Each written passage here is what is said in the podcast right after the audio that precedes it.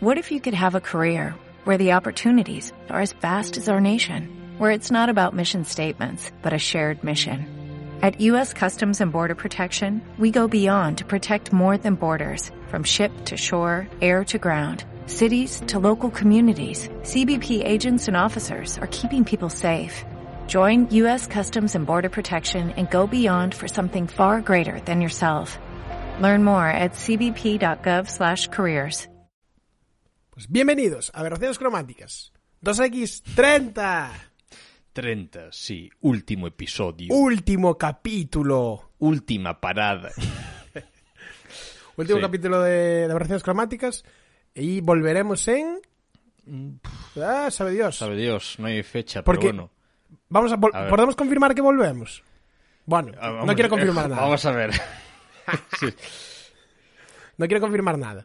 Pero volveremos en seguramente en otras formas, materias. Volveremos en forma fo- de chapa. en forma de Sí, chapa. tío, es que intentaba no decirlo, pero tenía que decirlo. En forma de chapa. sí. Tie- Tiene que haber muchísimas referencias. Eh, a ver, la este- chapa ya la tenemos bastante, pero sí. sí. Eh, ya, es verdad. No lo había pensado en volver Claro. en forma de chapa, claro. Claro, De- en forma de chapa más- ya, ya más estamos. Sí, Sí. Eh, y nada, eh, hoy sí vamos a hablar de, de Vittorio Storaro. Hoy sí, Igual nos queda un cambio un poco largo, pero bueno, os jodéis. es lo que hay. Y ya está, eh, lo que hay. Así no hay quejas. "Eh, En agosto no hay ningún capítulo. eh". Claro, pues ahí tenéis... El eh, capítulo largo y podéis Mandanguita de la buena. Eh, bueno, yo soy Dawson, tú eres... Mira, no voy a ser el personaje, porque en, en el anterior capítulo, que queríamos hablar de Vittorio Storaro, dije que me llamaba Olmo, por la película que hablaremos después, que se llama Novecento. Sí. Pero como no hablamos de ninguna de esas, pues hoy quiero hacerlo al revés. Quiero eh, un nombre que no sea... O sea, que no me voy a llamar Olmo, que me voy a llamar... Una cosa que me hizo mucha gracia que hoy, porque hoy, hoy fuimos a currar juntos, o sea, bueno, más bien yo curré entre curro, Bueno, bueno, a ver. No, somos un equipo. Bueno, joder, pero me llamaste el eventual, así que hoy me vas a, hoy me vas a llamar el, El, eventual, mola, la verdad. Me gustó, me Sí, porque no vienes siempre. No, no, claro, no, no. Yo soy fijo, chaval. Tú eres fijo. Un respetito. Yo soy autónomo, un respetito. Ninguno, Yo, ninguno. eh, los yo autónomos- recorro los mares por ahí, ¿sabes? O sea, yo soy el eventual. Pues sí. Eh, bueno, y antes de nada, antes de meter la cabecera, Sí. quiero eh, eh, quiero Eh, hacer espera, una mini... Antes de que est- está grabando esto. Estoy grabando. Vale, que sí, vale. hombre, o sea, no me lo puedes preguntar eh, cuando llevamos dos minutos diez Bueno, bueno, lo pregunto. Ya me acostaría repetir todo Vale, esto. no, no. O sea, aparte ahora tengo, tengo como un cacharrito aquí y Sí. como que lo lo veo ya, lo veo visualmente ya, pa, lo veo, ¿sabes? Steam Deck se llama. Eh, Stream Deck. Stream Deck. La Steam Deck es la Steam Deck consola es- esta. Ah, es la consola. Es la que consola es que de Steam. literalmente se llama eh, eh, puerto de vapor, ¿no? O sea, o, o mesa de vapor, Steam Deck. ¿no? Steam Deck sería eh, como sí, como medio, sí, escritorio cubierta de vapor. Algo que tiene cero sentido, pero, Pero es por yo Steam, dejo ahí por a los del marketing cuando quieran traducir las cosas que no sé. bueno. Sí, pero ahora creo un rollo, porque claro, está el Steam Deck que salió hace nada, Sí. pero es que lleva años existiendo el Stream Deck, Claro, ¿sabes?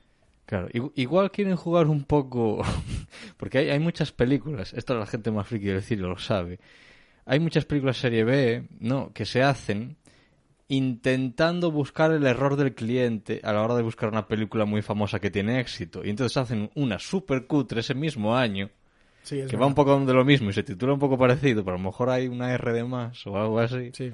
Y pum, Como la Polystation, como la Polystation, tú lo has dicho, efectivamente. la, la PlayStation chinorra. claro, claro. Bueno, sí.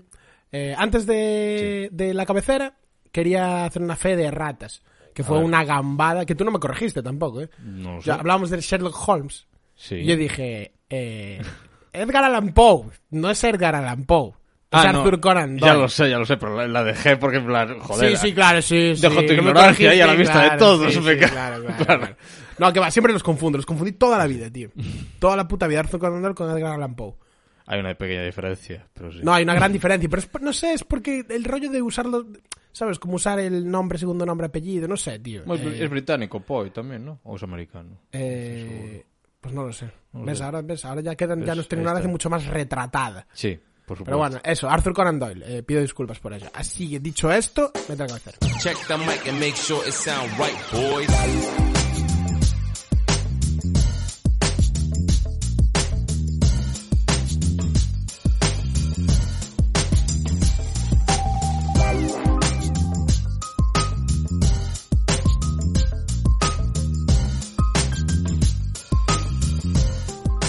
Vale, vamos ya del tiri para despachar actualité. Venga, podcast canónico. Es que ahora estamos haciendo un capítulo cada dos semanas.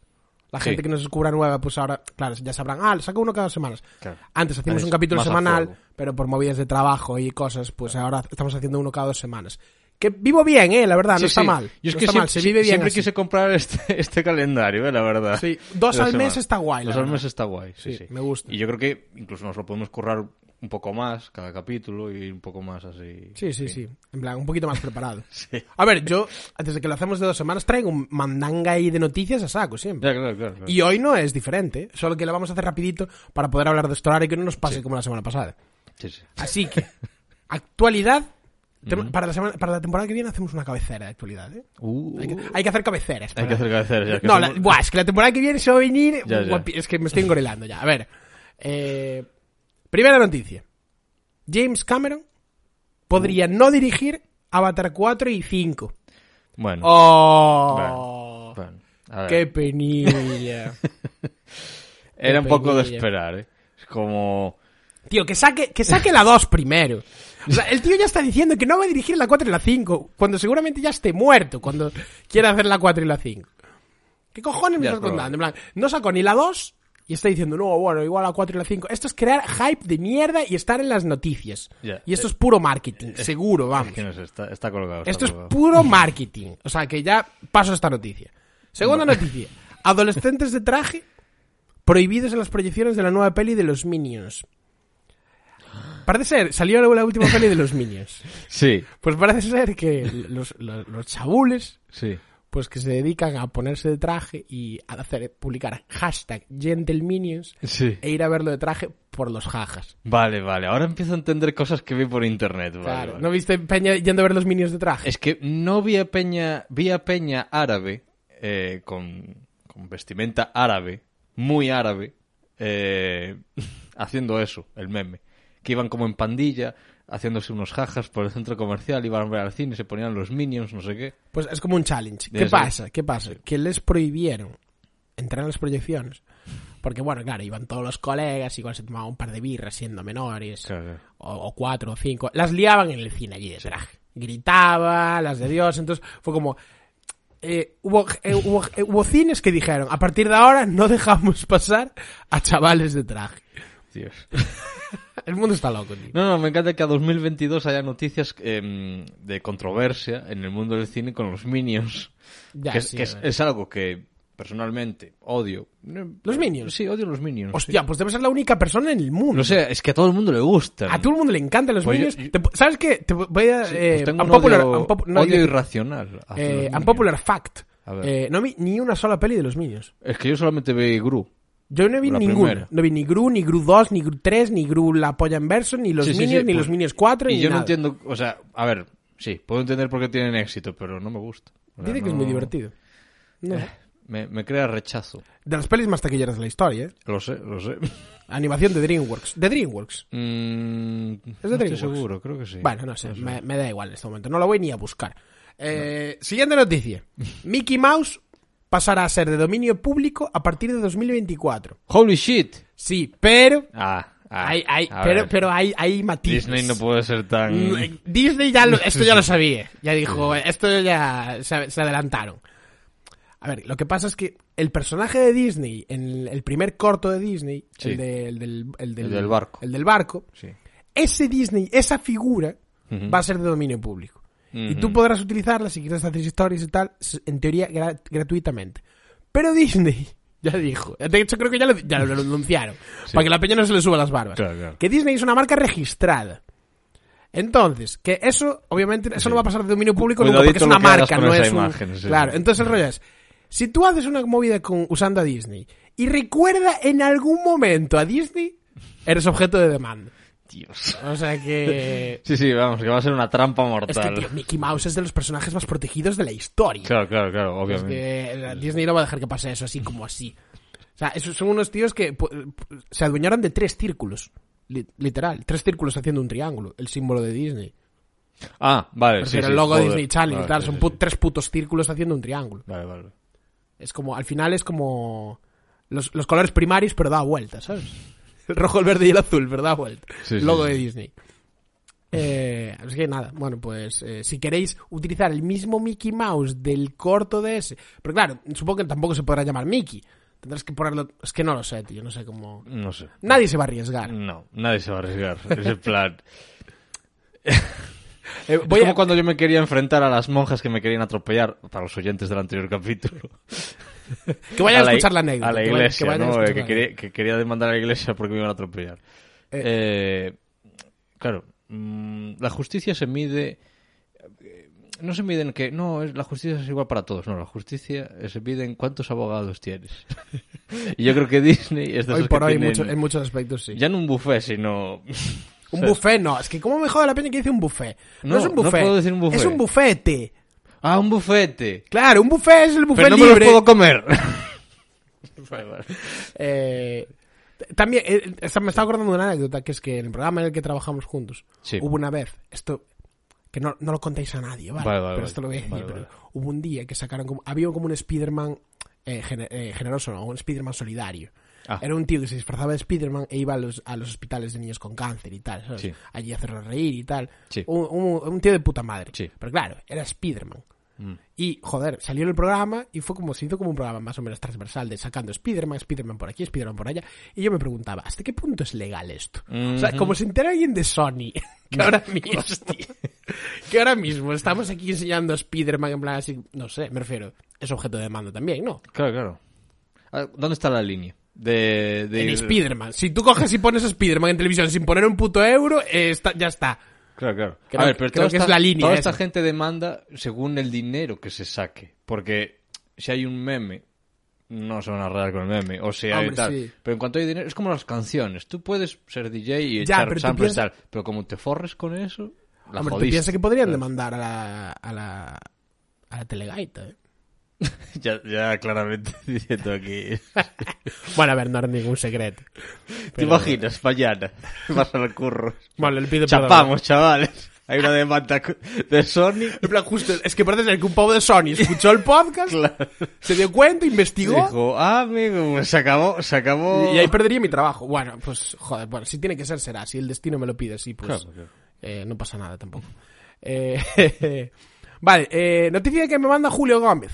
Venga. Julio Gómez que me manda mucha mandanga, me manda, me manda mucha mandanga, no lo había pensado en el pareado. Ah. Eh, por WhatsApp me mandó también esta noticia, que es que eh, las producciones de series en streaming.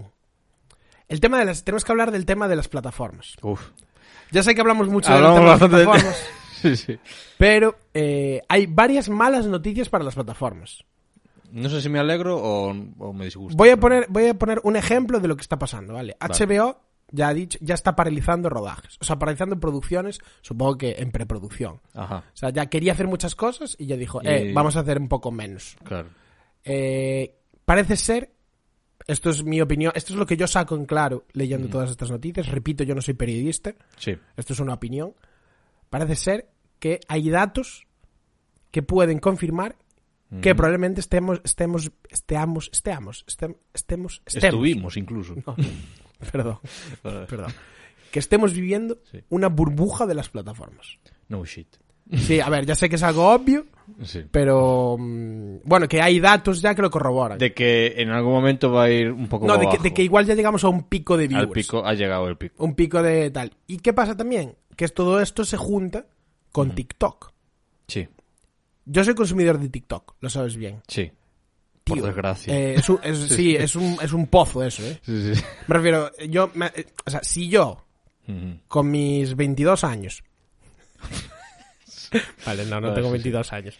Si yo, con mi edad, Sí. eh, estoy medianamente enganchado a TikTok, no me quiero imaginar los chavales de 16 años. Esa gente no Ah, ve cine, no, ve claro, series, no, no, no, ve nada. Y ya viene de antes. Es que ya no ven, Sí, es sí. que es el rollo, ya no ven la tele, pero es que ya ahora ya tampoco ven ni Netflix, tampoco lo ven. Claro. Ven TikTok. Uf. Y ven Instagram, bueno, Instagram ya igual tampoco tanto. Ya es duro, duro. Pero es que, mm, claro, porque TikTok es el formato de vídeos de, de 30 segundos a 2 minutos y medio. Dos minutos y medio máximo. No, el máximo es 10, pero bueno, a nadie se le ocurre subir un TikTok de 10 minutos. Vale. Yo los más largos que suelo ver duran 3 minutos o así, los más largos. Y tío, te aseguro que en cuanto estás en un TikTok y ves ya que la barrita de abajo se mueve muy lento, pasas al siguiente. Dios. Y eso la gente, eso los creadores lo saben lo sabemos. Sí, sí, sí. Claro, es que a, mí lo que me jode es esto, que ta- seguramente también sea partícipe, ¿no? Cuando visito YouTube o visito Instagram o otras redes. Eh, prima, ma- te prima más el tiempo que vas a consumir que el propio contenido. Es decir, tú ves eso que dura y dices, oh, paso. Pues si a lo mejor te renta mucho más, te cunde mucho más eh, ver ese contenido de tres minutos que, no sé, 30 vídeos de 10 segundos ahí. ¿Sabes lo que te digo? Sí, sí, sí. sí. No sé. Eh, bueno, eso. eh, los números están ahí. eh, y parece ser que. Que, están que toda la- casi todas las plataformas están perdiendo, están perdiendo suscripciones en todos los países del mundo. Hostia. Y, y esto es una. Esto es una. O sea, se hizo una encuesta Sí. a 700.000 personas. Repito, 700.000 personas, que bueno, que no es una muestra, digamos, pequeña. No, no es pequeño. Eh, claro, hay que ver cómo a nivel demográfico cómo está cómo, cómo está seleccionado y todo eso. Pero bueno, eh, el informe eh, se hizo a 700.000 personas de entre 16 y 64 años en 47 mercados diferentes. sí. Y esto parece ser que eh, afirma que la gente ya con las plataformas de streaming mm, Ya empieza que ya a- no tal. Pero eso no significa, y recalca, que se inviertan menos horas delante de una pantalla. El TikTok, No, claro. el YouTube, tal.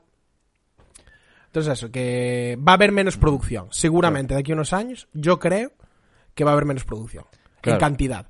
A mí eso no es algo que me entristezca tampoco, pero claro, para la gente que, como nosotros, que se supone que vivimos de esto, aunque yo hace años que no hago cine, y desde aquí, bueno, si alguien me quiere llamar por rodaje, a tope. ¿eh? No, no, curramos y consumimos. No sé, quiero decir. No, no, pero a ver, me refiero, me preocupa más como trabajador que como consumidor, ¿eh? Como consumidor no me preocupa una puta mierda. Es como si hay que hacer menos, pues hay que A hacer ver. menos. La cantidad de cosas que ya hay hechas que se pueden ver, ya con eso ya me claro, llega. claro, a mí- a es mí- que podrían frenar hoy, en- hoy la producción, que Sí, tengo sí. cosas para ver los próximos 30 años. Sí, yo toda la vida tienes. Sí, Por eso digo, entonces, bueno, como consumidor me la suda, sinceramente. Como trabajador, bueno, pues me jode un poco más. Aunque bueno, aquí en Galicia, todas las producciones se las lleva la misma gente, o sea que tampoco...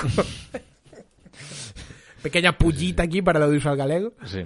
Pero bueno, es que es así, me refiero. Al final tú Sí, ves sí, los claro. rodajes que se hacen en Galicia y siempre trabaja la misma peña. Sí. Siempre. Pero bueno, Pero bueno, estoy seguro que dicen lo mismo en cualquier sitio. Es decir, tú te vas a Madrid, En te vas a Hollywood, te vas a, a Vancouver, te vas a... Es que siempre es lo mismo. Nah, yo creo que no. Eh. No, sí, en el sector médico no pasa eso. No es como, es que al final, es Claro. que no soy médico en paro porque porque siempre están los siempre se llevan los pacientes los mismos. Eso no pasa. ¿Sabes? No, eso es una tontería. Pero también- Pasa, pasa, en, pasa en sectores con alto desempleo, como es el audiovisual. Que al final es como, ah, sí, en plan, hay mucha gente currando muchísimo. O sea, hay muy poca gente currando muchísimo, Sí. ganando mucho dinero, pero trabajando muchísimas horas. Sí. Y hay una poca gente que no tiene trabajo. A mí en una entrevista, no, no, una entrevista no, bueno, esto no sé si lo he contado alguna vez en, eh, aquí, pero a mí una vez eh, me llamaron para una serie Sí. y, y me dijeron, ¿qué tal? Claro, de auxiliar de cámara, que es lo que, lo que yo pues puedo, puedo hacer, soy competente para hacer en, en rodajes grandes. Y me, y me dicen, ¿qué tal te llevas con Alexa? Tal, y yo, bien, bien, bien, o sea, sí. Ujú. Y me dice, pues el foquista va a ser fulanito, ¿lo conoces? No, no sé quién es. Mm. Ah, eh, bueno, pues la otra auxiliar va a ser fulanita. ¿La conoces? No, la verdad es que no tengo el placer. ¿Pero quién conoces tú? Me, me lo dijo así el pavo. ¿Pero tú a quién conoces? Y yo, pues, no, no sé, cono- o sea, es que te empiezo a decir nombres de gente que conozco. Me quedé un poco volado. Es como, Sí, ¿cómo sí. que a quién conozco? Dije, bueno, no sé, tío, la cámara la usé.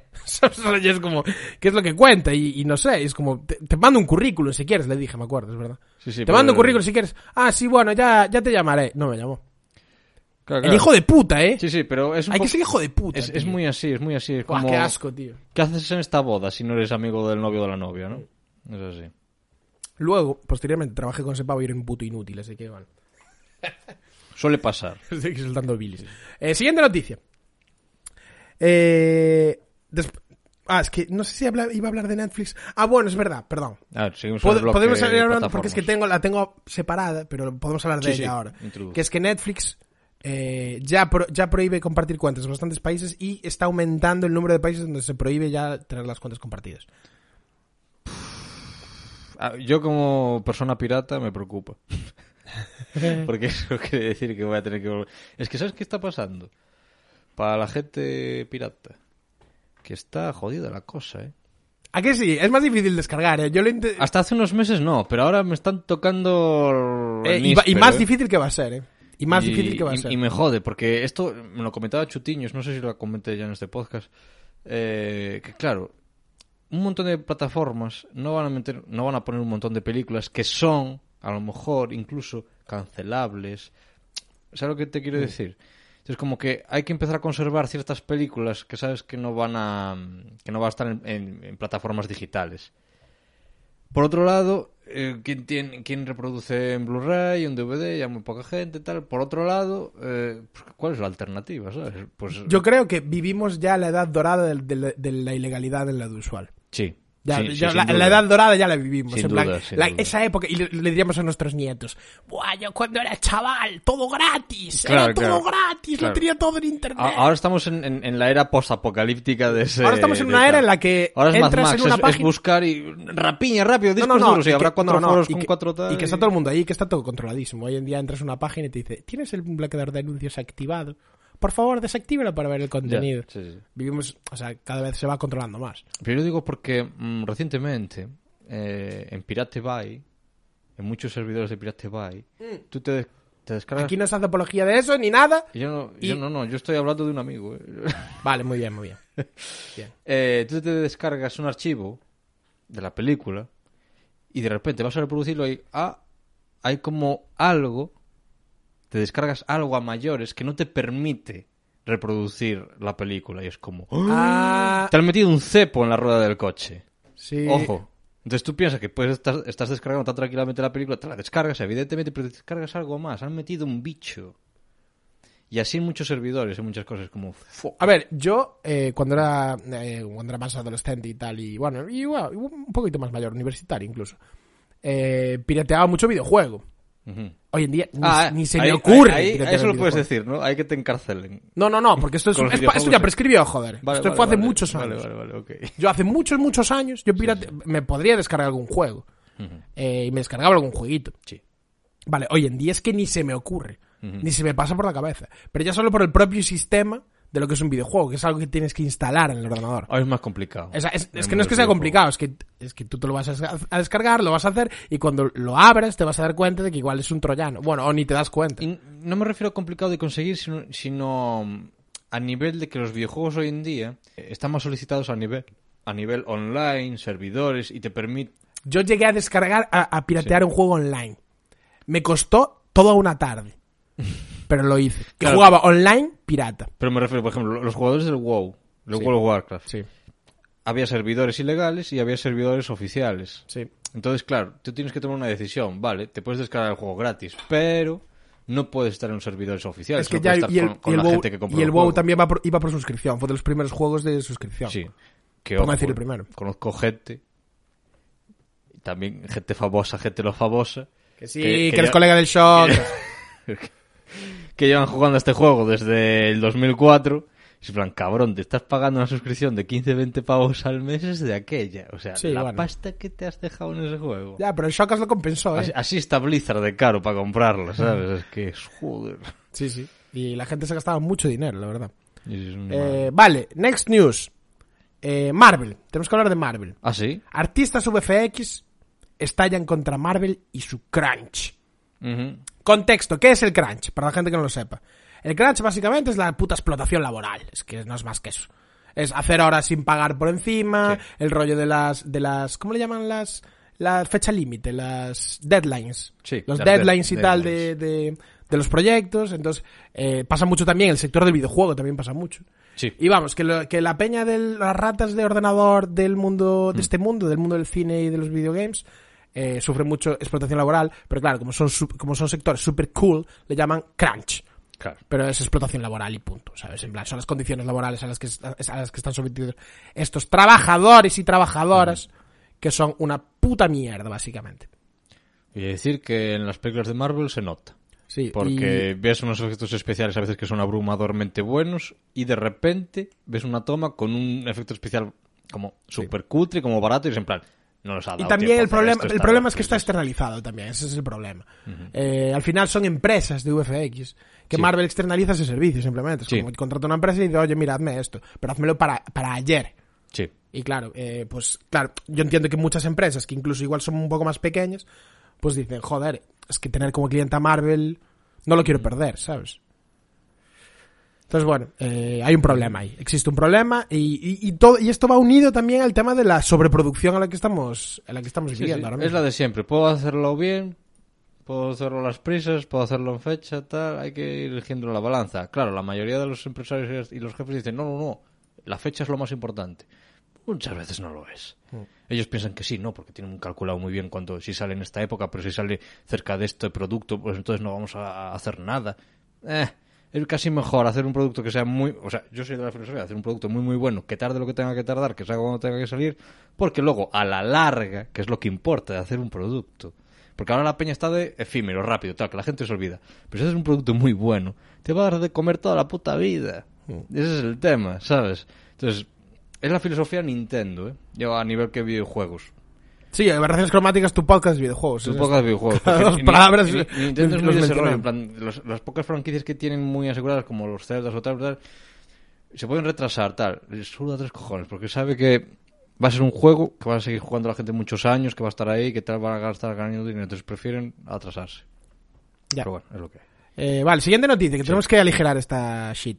El guionista de Indiana Jones 4 se arrepiente de haber metido a aliens en la película. Joder, está bien que lo diga ahora. Y esto lo puedo enlazar con otra noticia, es que ¿será Chris Pratt el nuevo Indiana Jones? Ah, ya se hablaba de aquello. Bueno, hace muchos años, sí, sí. Pues sí. Eh, Eh, nada que decir tampoco con esto. Es, es que espero que no haya ningún nuevo Indiana Jones. Es que Indiana Jones es Indiana a ver, es una franquicia, eh.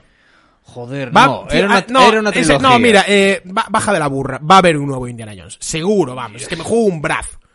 Me juego lo que sé. Va a haber otro Indiana Ya, Jones sí. que no va a ser Harrison Ford.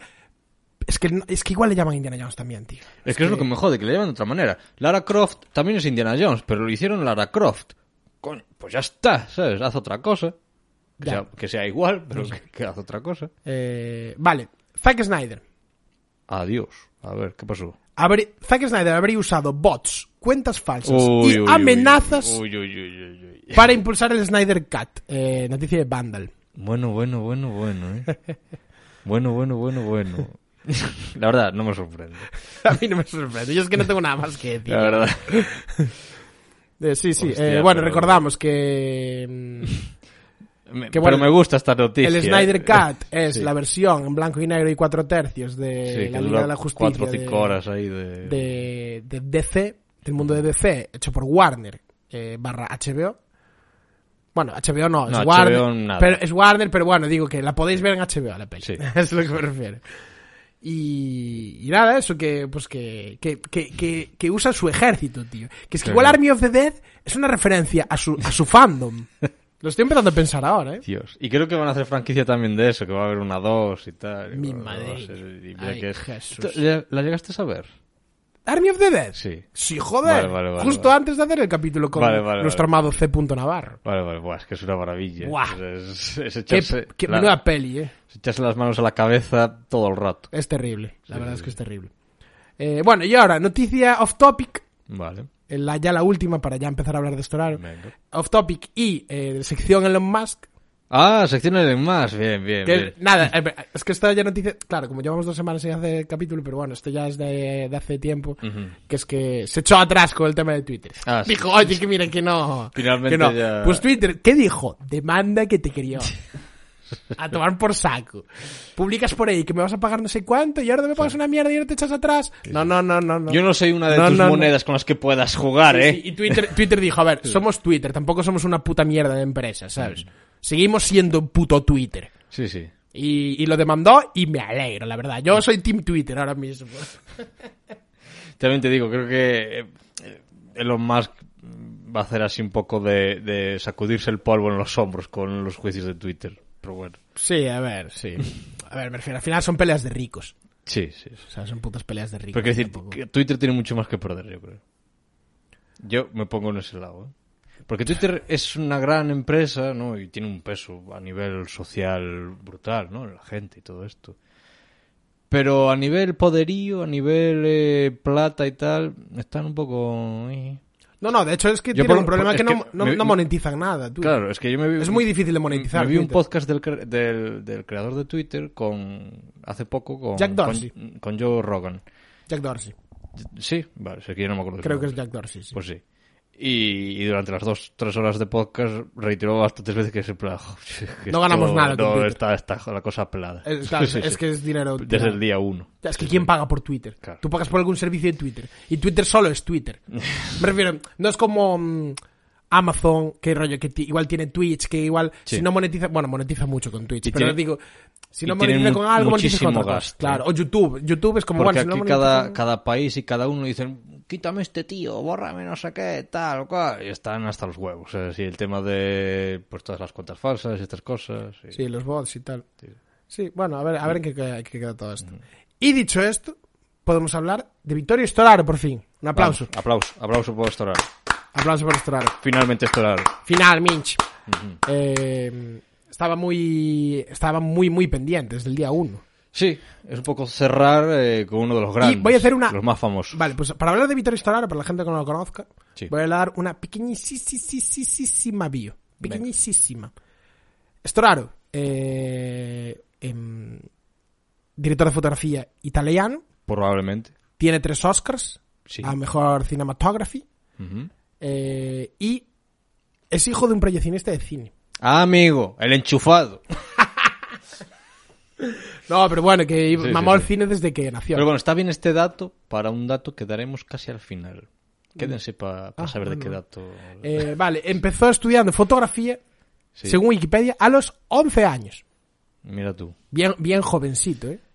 Un, un Messi de, de la Sí, sí. cinematografía. Porque estudiar fotografía, que no hacer fotos, ¿eh? Estudiar fotografía a los 11 años. Sí, sí. Pero bueno, pues- Y bueno, claro, a ver, a ver, igual estudió fotografía, claro, es que es muy relativo estudiar No, fotografía. no, no, esta- estaba, ya tenía una carrera, un máster a los 11, ya estaba ahí. Bueno, empezó los, estudios, clases. empezó los estudios formales de cinematografía en la escuela, itali- en la, escuela, en la italiana Escuela Nacional de Cine. eh, el- de cine. Sí, el sí, Centro ya. Sperimentale di Cinematografía. Ajá. A los 18. Ya cuando fue para la carrera, pues fue ya para del Tiri. Cine experimental, ¿eh? Ojito. Eh, no, Centro Experimental. Ah, centro experimental. Claro. Ah, experimentaban con ellos, como todos los centros universitarios. Tratan como cobayas a la gente. Bueno, al acabar, trabajó muchísimos años como operador de cámara. Sí, se nota. Y su primer filme como director de foto, oficialmente, después de supongo que habrá hecho muchas cosas, fue Giovinezza Giovinezza, Eh, en 1968. Fue su primer largo. Vale. Vale, entonces ahora, esta es tu parte ya, esta es tu mandanga. ¿Qué peli, ¿De qué peli quieres hablar primero? Eh, el pájaro de las plumas de cristal, 1970. No la he visto. Bueno, empezamos bien con Storaro. Pero bueno, se Eh, a que- ver, podemos dar más cosas de Storaro. Se puede hablar mucho de Storaro. Sí, se puede hablar. Mira, a ver, para que la gente entienda por qué nos gusta Storaro y la gente y, y por qué tiene importancia Storaro, se le conoce como el maestro del color o el rayado del color. El rayado, el, pe- el pesado. El pesado el del bar es, color. el bar es de suélteme del El que- brazo, Vittorio, no quiero Exacto. saber qué significa el rojo. Eh, más o- efectivamente. Es que me da igual qué significa el rojo. Aquí el primer dato que tengo puesto mm, de Storaro en, aquí en mis apuntes es psicología del color, que es un rayado, ¿no? Entonces, Por cierto, otro show, Sí. shout- shootout a Julio Gómez. ajá, Tiene una serie de vídeos en YouTube de psicología del color. ujú, Buah. Buenísimo. No, no, eh, o sea, Como todo lo que hace Julio. no, pero rollo.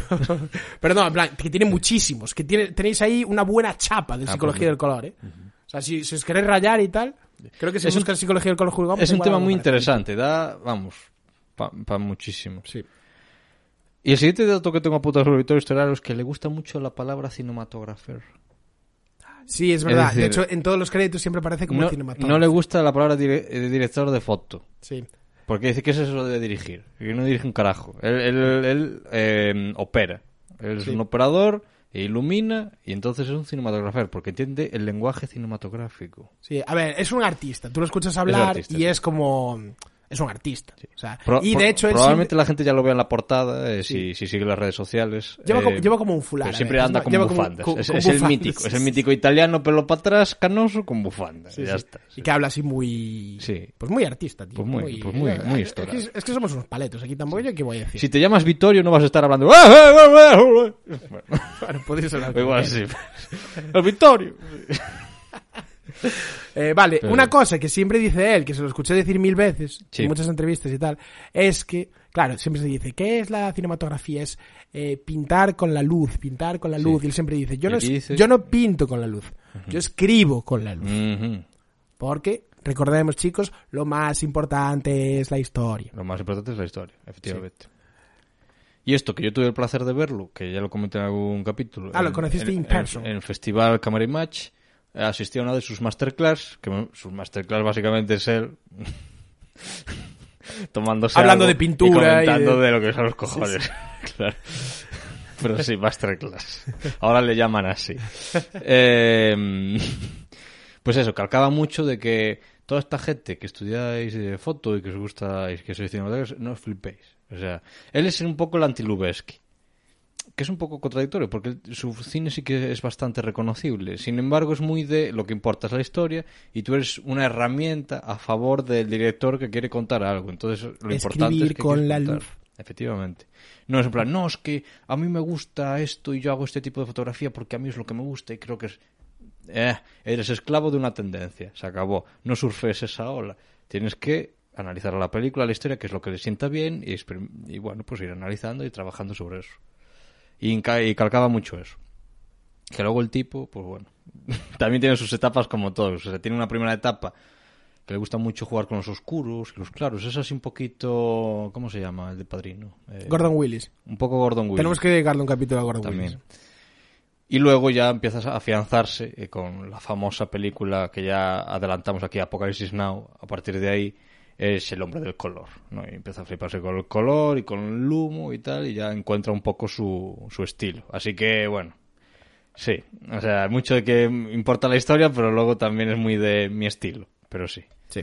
Entonces, mm, no tengo expresión para no tengo expresión para, para concluir esto. No te preocupes, podemos ir a la primera película. Ya está, vale, pues primera película. El conformista, 1970. Eh, su primera colaboración con Bertolucci. Hermosa cinta que no he visto tampoco. Pero tío, ¿por qué no vamos a las a las que Eh, vale, vale, vale. a las que hemos visto? El último tango en París, 1972. Esto hay que cambiarlo para la temporada que viene. ¿eh? siguiente- Esto ya, las que no vimos igual es mejor no hablar de ellas. Siguiente película con Bertolucci, porque hizo muchas con Bertolucci. ¿eh? Sí, es verdad, es el gran que, que Bertolucci se llama, eh, hago un pequeño paréntesis, se llama Bernardo Bertolucci. Ajá. Que siempre me gusta mucho esa gente que se llama así, porque es como nombre de superhéroes, como Peter Parker o Bruce Banner.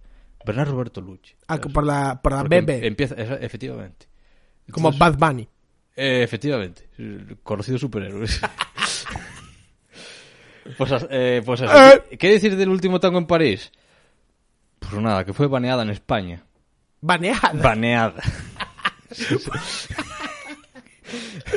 Eh, fue Fue eh, baneada en de España, esos últimos años en el franquismo español que dijeron, no, esto no, ¿eh? Esto es demasiado sexual, demasiado violencia y violaciones y a mí esto me lo quitas. Ya. Y ese es el dato. Eh, siguiente película. La masoquista. Eh, 1974. Película que no he visto. Joder, no. En la que sale Elizabeth Taylor. Vale. Siguiente película que sí que ya he visto. Ajá. 900. Vale. 900 es una película también dirigida por Bernardo Bertolucci, Muy larga. muy larga, Muy, muy larga. concretamente 5 horas 17 minutos, Cinco horas, tío. 5 horas, pero porque eh, Bertolucci tenía la idea de haber planeado esto para la televisión, seis episodios eran, y ya empieza a encajar un poco su timing. ¿Qué pasa? A medida que lo hacían, vieron que por el contexto político, social, la narrativa y cómo formarlo, dijeron, esto es mejor que se proyecte en pantalla grande y que sea una obra maestra así magna, a que sea pues algo que podría llegar a mucha gente por la televisión, pero quedaría más en el olvido, ¿no? Entonces como que... Porque claro, 900 va un poco sobre las clases sociales, ¿no? Hay Por cierto, espera un momento. Sí. Tú eh, estás en 900, que es una película del 76. Sí. ¿Estás yendo por orden cronológico? Siempre voy. Pues no, pues te saltaste el último tango en París. No, es de la que estaba hablando antes. Es la que dije que fue baneada en, en- en ah, España. vale, es que de esa peli... Perdón, Vale. es verdad. Ah, ¿la perdón, estaba- No, no es, Ah, que, vale, no es que la viera. Pero joder, ¿por qué es famosa esta película ¿Por qué? hace unos años que se hizo famoso? Por Ah, la violación. Por la violación, claro. La famosa violación. La famosa violación, sí, sí. De hecho, Eh, Marlon Brandon y Maria Schneider eh, decían del director que se sentía muy mal con eso y que estaba tal y que era una puta mierda. Y, Sí. lu- y luego, bueno, más Marlon, tarde, Marlon Brando es, luego- el que es, es el que es el violador. El violador, sí, sí. Pero aún así se sentía muy mal con toda la escena y todo el rollo. Aún así, años después dijo, Bern- eh, cuando le preguntaron, cuando le preguntaba a Marlon Brando por Bernardo Bertolucci, dijo, es un crack el director. Eh, por- o sea, por un lado era como, me flipa este tío, pero por otro lado dijo que se sintió fatal, que una puta mierda y que horrible. sí. Eh, Pues esa es la conclusión. pobre María Schneider, ¿eh? También. lo que tuvo que pasar. Vale, continúa, perdón. Sí, es cierto, yo no me acordaba que había esa polémica. Claro. Eh, sí, Novecento, era por poco más. Eh, Roberto De Niro, Gerard, Depardieu, eh, eso, lucha de clases sociales, un puto dramón, en cinco horas, 14 meses, 14 meses de rodaje, con presupuesto duplicado, o sea, ya empieza... Bueno, es la primera película en la que mm, nuestro Estoraro empieza a sudar. Es decir, joder. O sea, una cosa es acordar una semanita, rodar una película. Sí, otra sí, sí. ¿En, qué, en qué coño me he metido? Que estoy aquí 14 meses rodando, ¿sabes? Y se ha duplicado el presupuesto y está hasta... ¿Qué me molan de estas películas? Que lo volveré a repetir en siguientes películas. Este, este dato que ya he dicho más veces en este tal. Una de las grandes diferencias con el cine actual. Eh, se utilizaron 12.000 extras. Es decir, contratas a aldeas, a pueblos enteros, a un montón de gente, esas 12.000 extras, es una barbaridad. sí, sí, sí. Con En, la, India, en Bollywood, se sigue trabajando así, yo Se sigue trabajando así, sí, muchas veces. Sí. Pero bueno, tiempo al tiempo, porque los productores son muy finos y dicen, uy, esto me lo puede hacer un chaval con CGI. Ya, pero es que en la India hay mucha joder". gente, tío. Ya, lo sé. Soy consciente de ese dato. Una trabajé con un director de foto que decía... "Tra- Yo trabajé en Bollywood con 40 eléctricos tenía el Con pavo. 40 eléctricos. Decía, sí, sí. 40 eléctricos tenía allí y un día les hice taparme toda una calle entera. Claro. En plan, rollo, que me taparan todo con un, me pusieron un palio por toda la calle. De real cinema, tío, es así, como hay que hacer Sí. las cosas. A ver, te sientes muy poderoso, pero por ejemplo, no le permitían hablar con ellos. Como, no, no, tú con los eléctricos no puedes hablar porque son intocables. Es de otra casta. De real cinema. A Real ver, cinema. el, eh, Esto es verdad, eh, lo que estoy contando es verdad. la peña de los O sea, como, no, no, los eléctricos son intocables. Curran descalzos y rollo, no puedes hablar con Eh, ellos. Y es como, soy el dire de foto, ¿cómo que no puedo hablar con ellos? El cine es la cosa más jerárquica y más militar que hay en este mundo. Más allá del, del, del- del propio Pero ejército. pensando, en plan, bueno, más allá está- del propio está el ejército. ejército también. Sí, sí. Sí, sí. Eh, y hablando del ejército, Apocalipsis Now. Vale, De- dentro musiquita. Dentro musiquita. Sí, no sé. No, no la pongas que luego nos desmonetizan. Bueno. Si ya están todas desmortizadas por culpa de Nebua, de no, Lucas, eso lo voy a solucionar, no te Sí, preocupes. Sí, seguro. De eso hablamos luego en el Patreon. Eh, Apocalipsis Now. Eh, Coppola o Coppola. Como le quieran nunca, llamar. nunca supe. Coppola Hay gente que le llama Coppola. Bueno, yo, yo, yo le llamo Francis. Vale. Eh, Ford. yo le llamo Francis F. Sí. Eh, Martin Sheen. Martin Sheen. Marlon Brando. Marlon Brando. Robert Duvall. Robert Duvall. Hay más, ¿eh? Hay más gente. sí. Harrison Ford. Harrison de sus primeras Ford. actuaciones. Dennis Hopper. Dennis Hopper. Lawrence Fishburne. Dennis Fishburne. Quería hablar. Este es el dato que Ah, flipé porque ¿sí? me estu- eh, ¿Vas estoy- a hablar de Morfeo? Sí, voy a hablar de Morfeo. Eh, mm, me estuve viendo hace unos días para hablar de este podcast eh, algo que recomiendo muchísimo. Si a la gente que les gusta el cine, que entiendo que es la gente que escucha este podcast, eh, verse, obligatorio, eh, varios making of de varias películas a lo largo de la historia, como varios documentales. Uno de ellos es este, Apocalipsis Now. Eh, el corazón de las tinieblas, Heart of Darkness que es de lo que está basado su... Es, es la novela en la que está basada, ¿no? De, un tipo que va corriendo el río hacia arriba en busca de tal. Y hay varias adaptaciones y en esta adaptación es con la guerra de Vietnam. Bien. Pues en este documental yo me encuentro a Morfeo, jovencito, y digo, hostia, no me acordaba que salía Morfeo en la película. El cabrón mintió con su edad. Parecía más mayor de lo que era. El tío tiene 14 años. ¿En serio? O sea, hizo la de mentir para entrar en el ejército. Es, esos, esos pirados, ¿sabes? Que, que hacen eso. En una película sobre el ejército, ¿sabes? Mintió, tenía 14 años. Tío, parecía que tenía, yo que sé, 19 o 20 o por ahí, ¿sabes? Tenía Ostras. 14. Y, y sí, sí, ahí está. Curioso el, dato. El, el Morfeo, sí, sí. Eh, uno de los mejores match cuts de la historia del cine. Bueno, de los mejores no, pero de los más icónicos. El match cut es como el, el- cuando, cuando pasas de un plano a otro. Sí. Bueno, no es cut, creo que es como. Es, es, es, es, eh, cross- ¿cómo se llama? Match de unir. Es, cross- es un encadenado, ah, digamos. Es como un fundido. Ah, fundi- hay mucho fundido en esta película. Sí, eh, de el, el ventilador de la habitación de, Ah. de tal, Sí, de, de, de Martin Sheen. de Martin Sheen, y eh, los helicópteros. Los editores. Mira, podemos... Sí, los helicópteros. los- los- ¿Qué quieres que te dé primero? ¿Datos sobre los helicópteros o datos sobre Martin Sheen? No sé, lo que tú quieres, tío. Hombre, no, elige. Datos sobre los helicópteros. Venga. Venga. Vale. Los helicópteros obviamente eran las tomas más caras de la película. Bueno, el presupuesto se duplicó, se fue a, a lo loco. Y se fueron a rodar esta película eh, a unas islas del Pacífico, no sé si eran las Fiji o las Filipinas, o bueno, algo que era muy parecido a Vietnam, pero porque en Vietnam aún andaban por ahí como en guerra y no molaba rodar una película y tal. Sin embargo, en el sitio en el que estaban rodando, también estaban un poco en guerra. Un poco. Un, menos. ¿Cómo se está un poco se está en guerra? se está menos. Hay guerrilla, hay como... Efectivamente. Es cuando... Hay, hay violencia. Claro. O sea, hay violencia. Hmm. Hay como operaciones militares contra pequeños grupos. Comunistas, curiosamente. Em, curiosísimo. Sí. Em, entonces, eh, cuando estaban rodando estas tomas de los helicópteros, muchas veces, en medio de la toma, los helicópteros tenían que irse a, a matar. Y dicen, no, nos, llama, nos llaman para la guerra. Hostia. Nos tenemos que ir. Entonces les jodían muchísimas tomas y estaban repitiendo tomas constantemente porque tenían que batallar los, Ya. los helicópteros. A ver, hay que decir, claro, que no sé si lo dijimos al principio, pero Sí. que claro, esto es- es- se, se considera uno de los rodajes más locos de la historia. Claro, es que sí, estuve recomendando el making of, pero sin decir por qué. Básicamente iba a ser una película de seis semanas de rodaje. Una película que ya estaba en el tintero desde hace tiempo, que se quería hacer y tal, pero nadie se atrevía porque... Al final, eh, Francis Ford Coppola fue a por él. Se- eh, seis semanas. Este, es que está raro, lo ves ahí con su bufandita y luego yo no me lo imagino en este rodaje, tío. Claro. Pues te lo puedes imaginar porque sale en la propia película haciendo de haciendo de un filmmaker de documental que sale. No sé, no te acuerdas que en un momento de hecho creo que también aparece Coppola. Ah, de algún momento se ven como unos filmmakers por ahí rodando. Pues uno de ellos es él. Bueno, sin más. Eh, Bueno, también hay que decir que está basada en el, en el libro de Joseph Conrad del Corazón de las Tinieblas. eso es, sí, sí. Es una Eh, al final. seis semanas que se convirtieron en 16 meses. Dios, ya Es, duro. O sea, de, de- Joder. de mes y medio un a... poco de, de perder pasta 16 y... meses. 238 días de filming en la puta jungla. Es Ya. heavy. Ya, es que ¿cómo no se canceló esa producción? ¿Cómo...?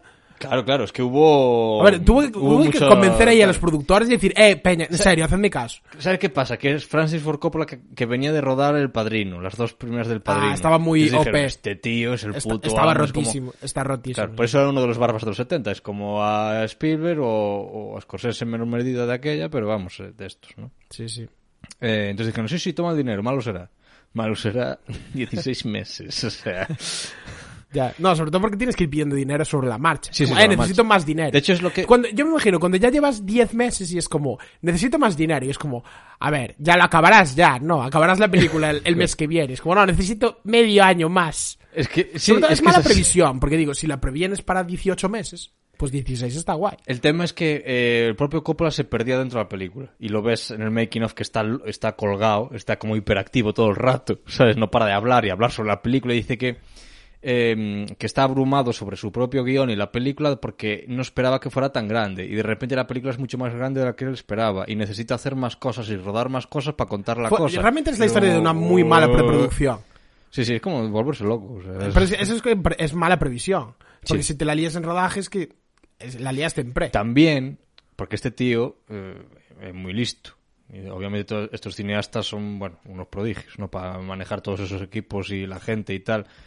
Eh, pues que hay una frase que le decían al, al director con el que estuve haciendo la película hace unos meses. eh, le decía, creo que fue Fernando Fernández Gómez que le decía, tú no te preocupes que dirigirlo hace cualquiera. Eso, eso es una charrada, no estés nervioso, dirigirlo hace cualquiera. Lo, que- eh, lo importante es tener un buen equipo. Eso lo decía Orson Welles. Tienes un buen equipo, Orson Welles decía, dirigir es muy fácil, solo tienes que tener un buen guion, un buen tiro de foto, unos Eh, buenos sí, actores. un buen equipo, un buen guion Una buena, unos una buena actores. tal, una buena dirección Y artística y ya está, no tienes que hacer nada más. Sí, sí. Solo tienes que decir que sí a cosas. Sí, sí, es subir Oye, ¿qué prefieres, esto o esto? subid las velas, bajad las velas. y malo será. Sí, sí.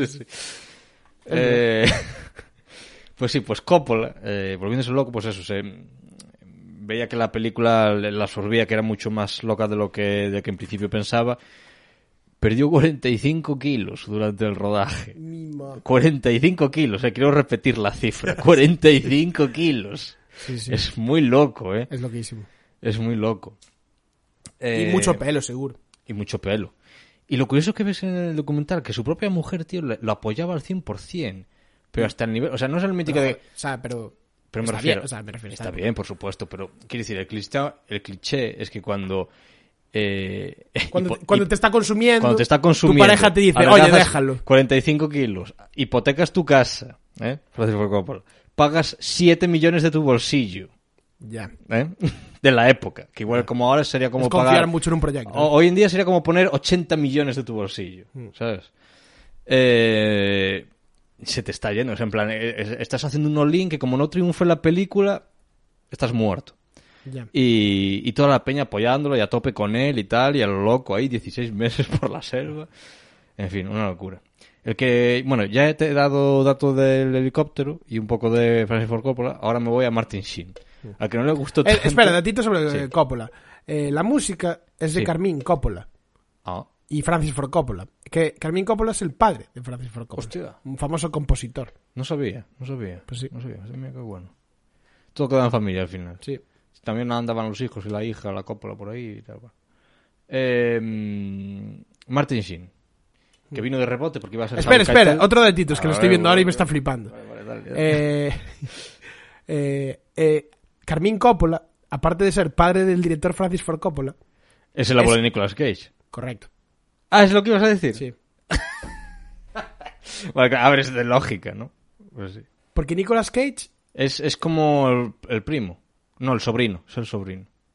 es sobrino. El sobrino del Coppola. Ah, es el sobrino. O Tío, sea, pues también yo se esto no lo sabía. También se apellida Coppola, porque claro, es el hijo del, del Nicolas hermano. Kim Coppola. Del hermano. Tío, ¿por qué me estoy enterando de esto ahora? ¿No sabéis que Nicolas Cage es un Coppola? Te lo juro por Dios que no lo sabía. Hostia. Buah, mierda, qué- qué Nicolas- vergüenza. Nicolas... La verdad es que sí. Pues no lo sabía, tío. Me acabo de enterar. Nicolas Cage es, eh, es el sobrino de Y Francis es primo de. Sofía Coppola, entonces. Claro. Hostia. Lo que es que él se, él se cambió el apellido muy pronto. Solo, solo- creo que solamente Hizo tiene una- como en... Como... Solo tiene una película con el apellido Coppola y luego se lo cambió porque dijo que no quería que, ¿sabes? Que la peña... Que la peña le llamara enchufado. le- le influ- claro, efectivamente. Al final eres, eres un enchufado, pero solo que no quieres que la gente te reconozca como Claro. enchufado, básicamente. Eh, básicamente. Sí, sí, sí. Es que es eso. Pero bueno, oye, está guay. Eh, yo un día tuve una discusión enorme con una persona porque era muy fan de Enrique Iglesias Ah, y sí. ella afirmaba... La típica discusión que tienes cuando a alguien le gusta a alguien y No, dices ¡No! no, ella afirmaba que Enrique Iglesias Vale. se lo había currado todo él solo. Y yo decía, ¿qué, qué dices? Es el hijo de Julio Iglesias. Como, no, no, pero parece ser que hacía lo mismo, como que cuando que hizo como iba es que no me acuerdo cómo fue el rollo, pero como que él presentaba, se presentaba, quería ocultar a su padre para que la Sí, gente lo viera como, como a él solo, pero bueno, no sé, yo Pero creo siempre que... se llamó Enrique Iglesias. No, lu- luego ya cuando tenía... Ah, éxito. sí, al principio no se llamaba Enrique Creo Iglesias. que no, algo Tenía así. un- No sé, Era, no- era no- como Mark Wahlberg, que era Marky Mark. Que la gente nos deje en comentarios si conoce esta historia porque tampoco quiero meterme Vale, en... vale. Pero sí que... Sí, sí, eh, un hombre ha hecho a sí mismo, Enrique Iglesias. Aún así, en- un poco en favor de Nicolas Cage, eh, creo que a lo mejor al principio sí que te puede ayudar porque dicen, hostia, tengo el sobrino de Coppola, eh, la gente va a ver mi película. Hmm. Pero luego, quiero decir, como no seas un buen actor, no, tal, eh, no Ya, te- sí, sí. no es nada. O sea, a mí que me garantiza que, que tu tío sea X, ¿sabes? Hmm. Si luego no... tal. Pero bueno. Eh, Martin Sheen vino de rebote porque iba a ser Harvey Keitel, pero al final no sé qué pasó. Y mm, a sus 36 años eh, sufrió un infarto en la película. O sea, imagínate cómo tenía que ser el asunto. Y, y viendo el documental este del making of de la película, la mítica escena en la que está él en, en- en el hotel, que decías esto de las aspas del helicóptero con las aspas de- del ventilador del hotel, pues eh, ahí era su cumpleaños, era el cumpleaños de los 76, y está mamadísimo, o sea, se alcoholizó perdido eh, para la escena. Ah, mamadísimo en plan borracho. Mamadísimo borracho, sí, sí, está eh, borrachísimo a- grabando esa escena. Se da un puñetazo, eh, había mucha improvisación, da un puñetazo contra el espejo, rompe los cristales, empieza a sangrar, empieza a embadurnarse el cuerpo de su sangre, siguen rodando tal, y tú ves el making of, como el tío está ya tan colgado y tan perdido, llorando, ahí, "Eh", o sea, ido total, ido total. Y Coppola, tú graba, ¿sabes? Eh, que, que cuando acaba la escena va- tienen que ir dos, dos tipos del equipo a recogerles, lo llevan a rastras como si fuera un cocho, ¿sabes? Por el suelo, todo ensangrentado. Que da lástima verlo, que dices, joder, lo que, lo- a veces lo que los actores se, se meten en, en el rollo. Claro, es que luego eso lo ve tu hijo y lo imita. Claro. O voy a ver una película. con- Me imagino a Charlie Sheen con 12 años. Sí. Voy a ver una de las pelis que me hizo papá. ahí, lo, the- ahí- ahí lo llevan a rastras, ¿Qué cojones? sangrando y borracho. Yo quiero- El gallego este, que hay que recordar que eh, la familia Sheen tiene ascendencia galega. Estevez. Sí, sí. Efectivamente. De hecho, eh, Martin Sheen protagoniza The Way, The Way. el que es un señor mayor que hace el camino de Santiago. Sí, sí, sí. Sí, sí, pues los abuelos son de aquí. Sí, sí. Eh, ¿Qué más? Silencio radiofónico. Silencio pero radiofónico. Guapísimo. Venga, eventual. Eh, Está mirando sus notas ahora, Claro. diciendo, es que tengo aquí mucha mandanga. Vale, a ver, sí. El, el otro actor. Es que claro, hay mucho que hablar de... Es que hay mucho que, hablar sí, y tampoco voy a hablarlo todo, pero bueno. Sí, em, No, me está encantando, porque yo Apocalipsis Now es una peli que no, no me metí ahí en el, ¿sabes? ajá. En, en en el, el met- como iba a decir el metaverso, no, en el lore. En el lore, sí. No, no, no te sabes El lore del rodaje de, el lore del de- rodaje, de pues, Apocalipsis Now. Te recomiendo Eso que me te interesa, me pongas- interesa, sí. Aparte lo hay... Lo- se, puede, se puede ver gratuito, ¿eh? Lo hay por YouTube y lo hay por, en- por Google, que lo busqué y, Ah. y está, es de fácil acceso. Em, Marlon Brando. Ajá. problemas. Marlon Brando no es problemas, porque ya para empezar tenía un caché de la hostia dijo, a mí me das un millón. Y luego ya, eh, ya hablamos de lo que tenga que hacer, o pero primero dame el millón. Entonces, le da el millón y luego paga no sé qué burrada también por... eh, nada, lo que iba a ser una semanita de rodaje o tal. Es que en qué momento una película como Apocalipsis Now piensas que va a ser una semanita, tío. Claro.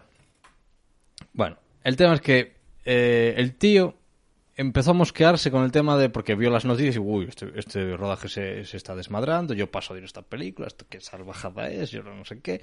No le gustaba el guion. Bueno, es que no le gustaba, ni siquiera se leyó el guion. Cuando te pagan un millón por adelantado, ¿eh?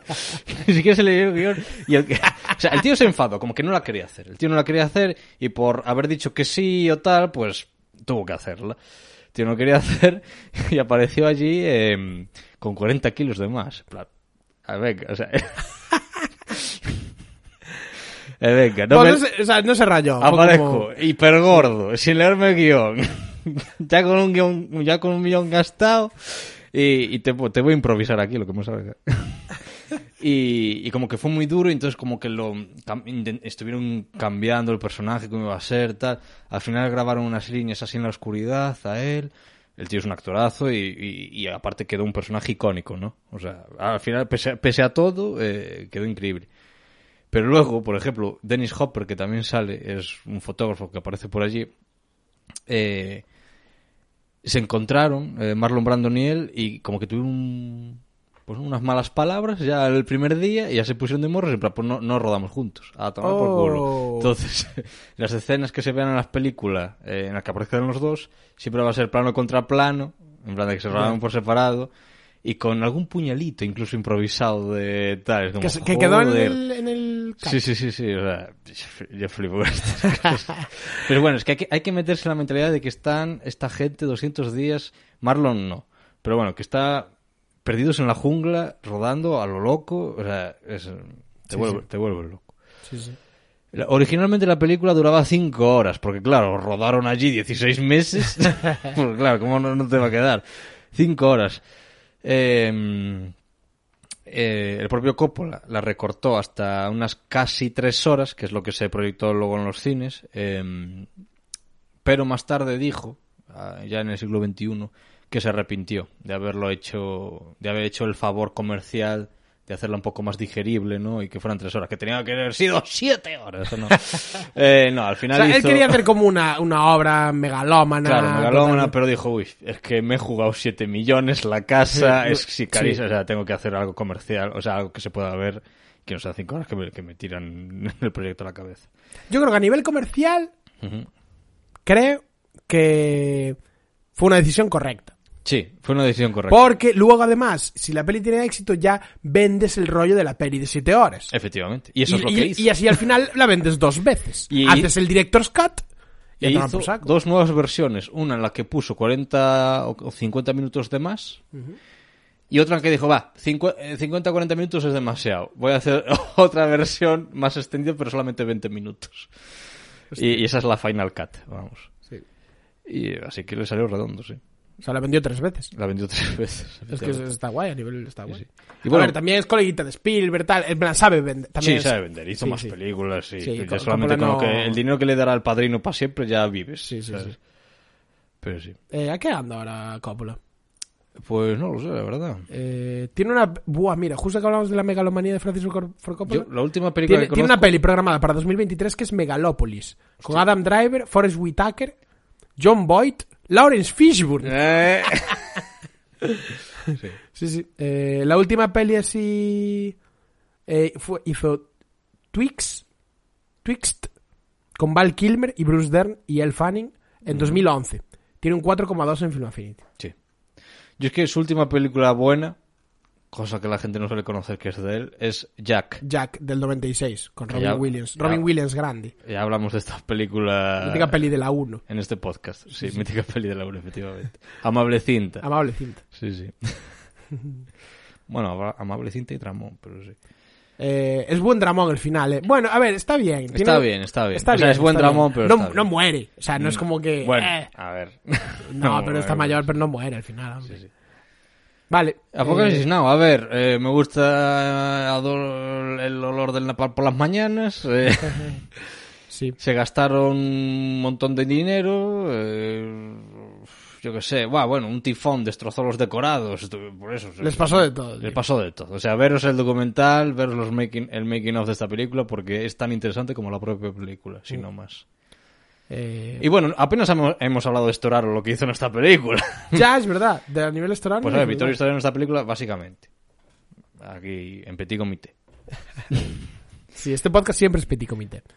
ro- rodó salvajemente un montón de tal que luego pues lo que contamos no que iba a durar cinco horas al final son dos y media pues se quedó mucho en el tintero pero vamos que encontró eh, y hay unos planos bellísimos los paisajes también son muy dados a ello pero hay planos que no ya por el paisaje sino el, mítico plano que también es de portada de Martin Sheen saliendo del agua con la cara pintada y el humo y los contras y el color saturado y tal es muy guapo. O sea el tío como que para ser una película grabada en el 77 eh, tiene un estilo muy muy moderno y muy parecido a mí me recuerda a, a las técnicas que utilizaba eh, Andrzej Sekula en Pulp Fiction y en estas películas de no no utilizar asas ISOs eh, muy cerrados muy duros de, y pe- pegar pelotazos de luz y color y aquí que sea un poco cartuniano el asunto y eso en la selva es muy difícil porque a la gente le flipa el verde y el paisaje, oh, qué bonito y tal, pero cinematográficamente para mí eh, es complicado, porque los bosques y las junglas y estas cosas Son muy tienen, contrastados. tienen mucha información, hay mucha cosa, También, sí. hay mucha hoja, hay mucho color, lo que dices también. Entonces, no sabes, para componer es complicado.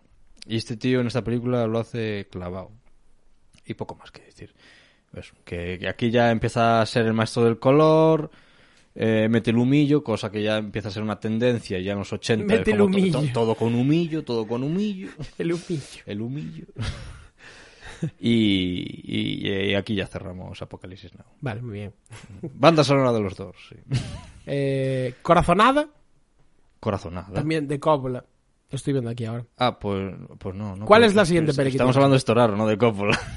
No, no, pero es que la... la- ah, también. la- la- sí. Claro, claro, la ah, foto pues es no, no, la vi, no la vi. No, Corazonada, del año 81, yo tampoco. Vale, ¿cuál es la siguiente película? No, di tú, di tú. Ah, digo yo. Sí, sí. Lady Hawk.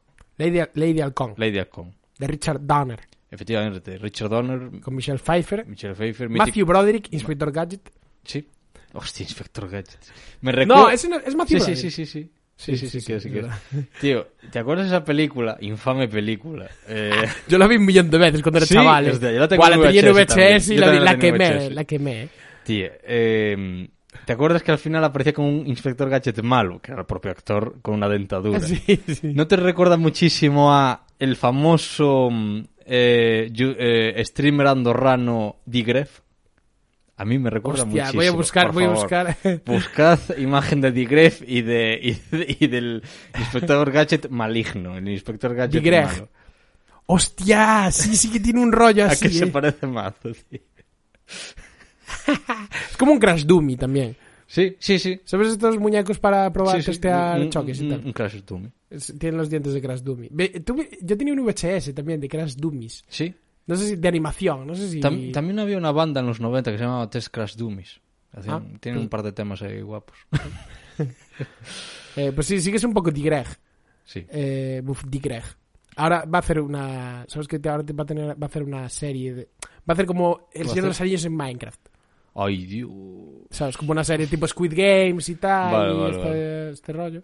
Pues como eh, Ring, Ringcraft. Ringcraft. llama. Ringcraft. Pues Hostia, es como un, ya- un servidor de Minecraft eh, inventado el Señor Ya no saben qué inventar estos Tío, es la polla de las series de Minecraft de este sí. Como estuvo bien los Squid Games y ya está, ¿sabes? Ya hay memes de atent- en plan cuando un youtuber anuncia atentos lo que se va a venir, buf, algo gordísimo y tal. Eh, Otra serie. Otra serie Otro- de Minecraft. otro evento. Otro evento de un servidor de. Minecraft. Sí, sí, sí. Vale, eh, perdón, perdón por el, por Vale, el sí. paréntesis. Lady Hawk. Lady Hawk. Richard Donner. eh, mítico director de Superman Ajá. Y de otras películas. Muy famosas también. Lady Hawk. Eh, Michelle Pfeiffer. Planazos, una fotografía eh, buenísima. Aparte sale este mítico alemán que se llama Raud Rucker o tal, que es el de Blade Runner, el robot rubio este que dice Eh, he visto cosas más allá de Orión. eso. Ajá, vale. Pues ese actor.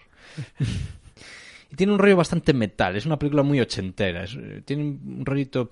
mm, Porque me recuerda a una película. O sea, hay dos películas medievales mm, con este mismo actor. Una es dirigida por el director alemán eh, que me encanta, que no me está saliendo, el de Robocop, el de Starship Troopers, el de. ¡Ay! ¡Ay! El de Total Recall. Eh, Eh, a ver, espera. No sale, joder. Uno de mis directores favoritos no me está saliendo el nombre. Pero tú tienes un, un ordenador delante de ti. Ya, pero yo, me gusta mi mente.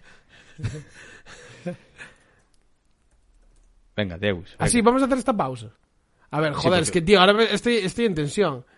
Ah, Paul Verhoeven. Paul Verhoeven. Vale, hay una película de Paul Verhoeven sí, que sí. se llama eh, A mí tampoco me salía, lo siento. And Metal o and no sé qué, eh, algo así.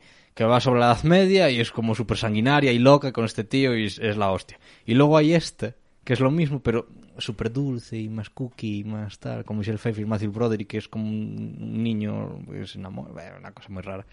Eh, pero cinematográficamente, esta película la recomiendo porque es muy hortera y mm, abusa mucho aquí, esto raro, eh, de la tendencia. Eh, el que dice.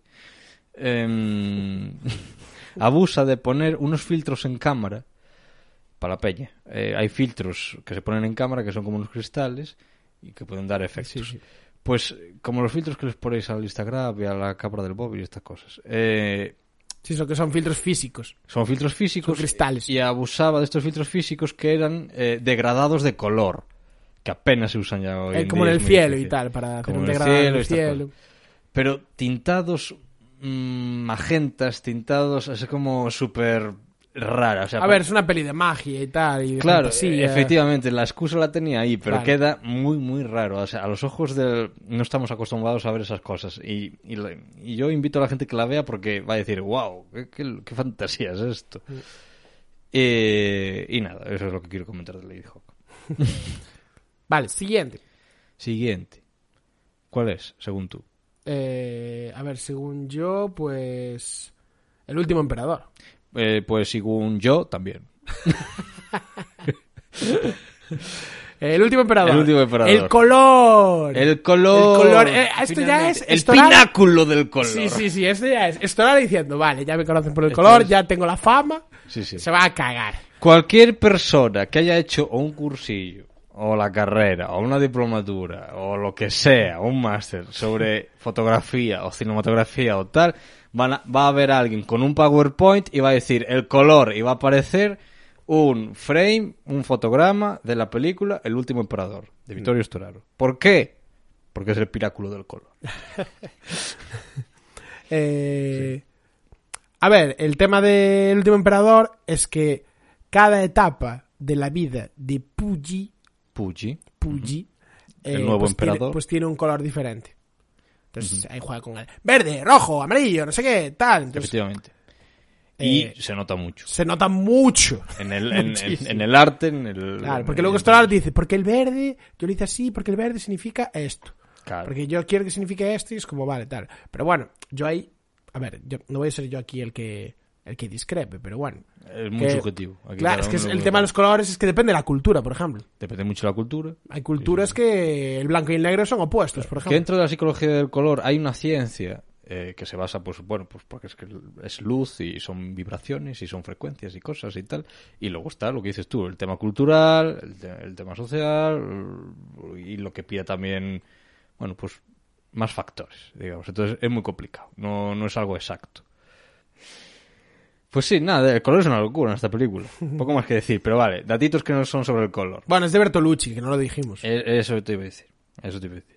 Es de Bertolucci, pero em, hay una cosa, que es la primera película occidental en volver a tener una cooperación china con el gobierno chino desde 1949. Es decir, cuando ya empezó a abandonar el comunismo. Sí, esta- a ver, la peli es del 87, ya era como... dijeron, va, pues venga. Y, sí, ya, y ya que queréis contar una apertura, ya que queréis contar una historia que nos flipa porque es nuestro emperador, que somos la hostia y podemos enseñar nuestra ciudad prohibida, Sí. nuestros monumentos. ¿Quedaron contentos los chinos con el Quedaron resultado? contentos. Ah, bueno. Sí, sí, quedan contentos. quedan contentos. Porque es una coproducción, es decir, Sí, sí, sí.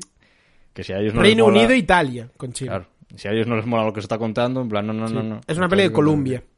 De Colombia. Me gusta mucho Colombia. No sé por qué digo esto. ¿Tú no tienes una camiseta de Colombia? Tengo una camiseta de Colombia, efectivamente. Qué corporativista. Yo me voy a pedir una camiseta con el nombre de unos estudios Eh, tochísimos. Eh, 2.50 en el Carrefour. O sea, me, me pillé una de Columbia, otra de Paramount y tal. Había ahí como varias de... oh, venga, para aquí, para aquí. sí.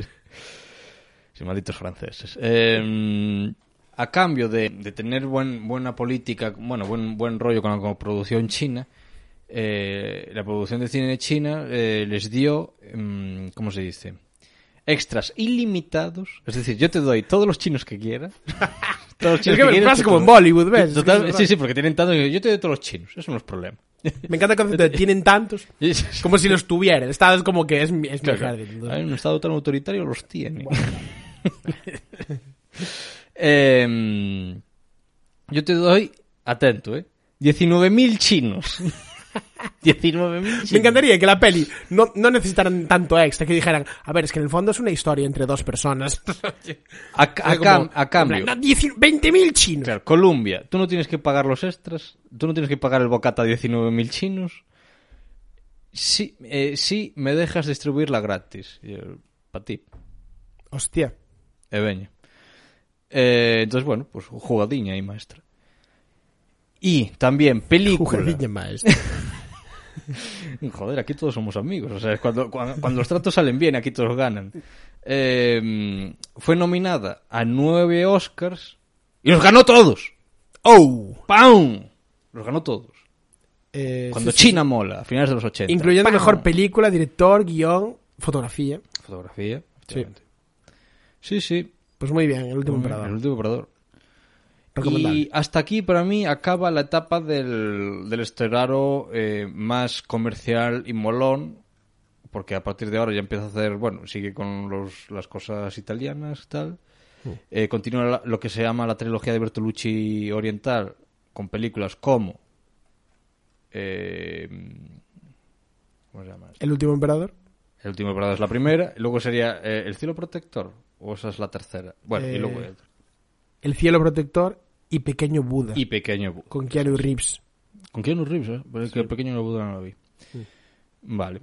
Y nada, poco más que hablar de eso. Ahora ya empezaría la etapa más del siglo XXI. Bueno, a ver, hay más películas, XXI. pero que Bueno, no, a ver, las, no joder. las he visto. Pues, Ah, uno- vale, vale, vale, vale, vale. Ah, vale. ¿Quieres pasar ya a las de Woody Allen?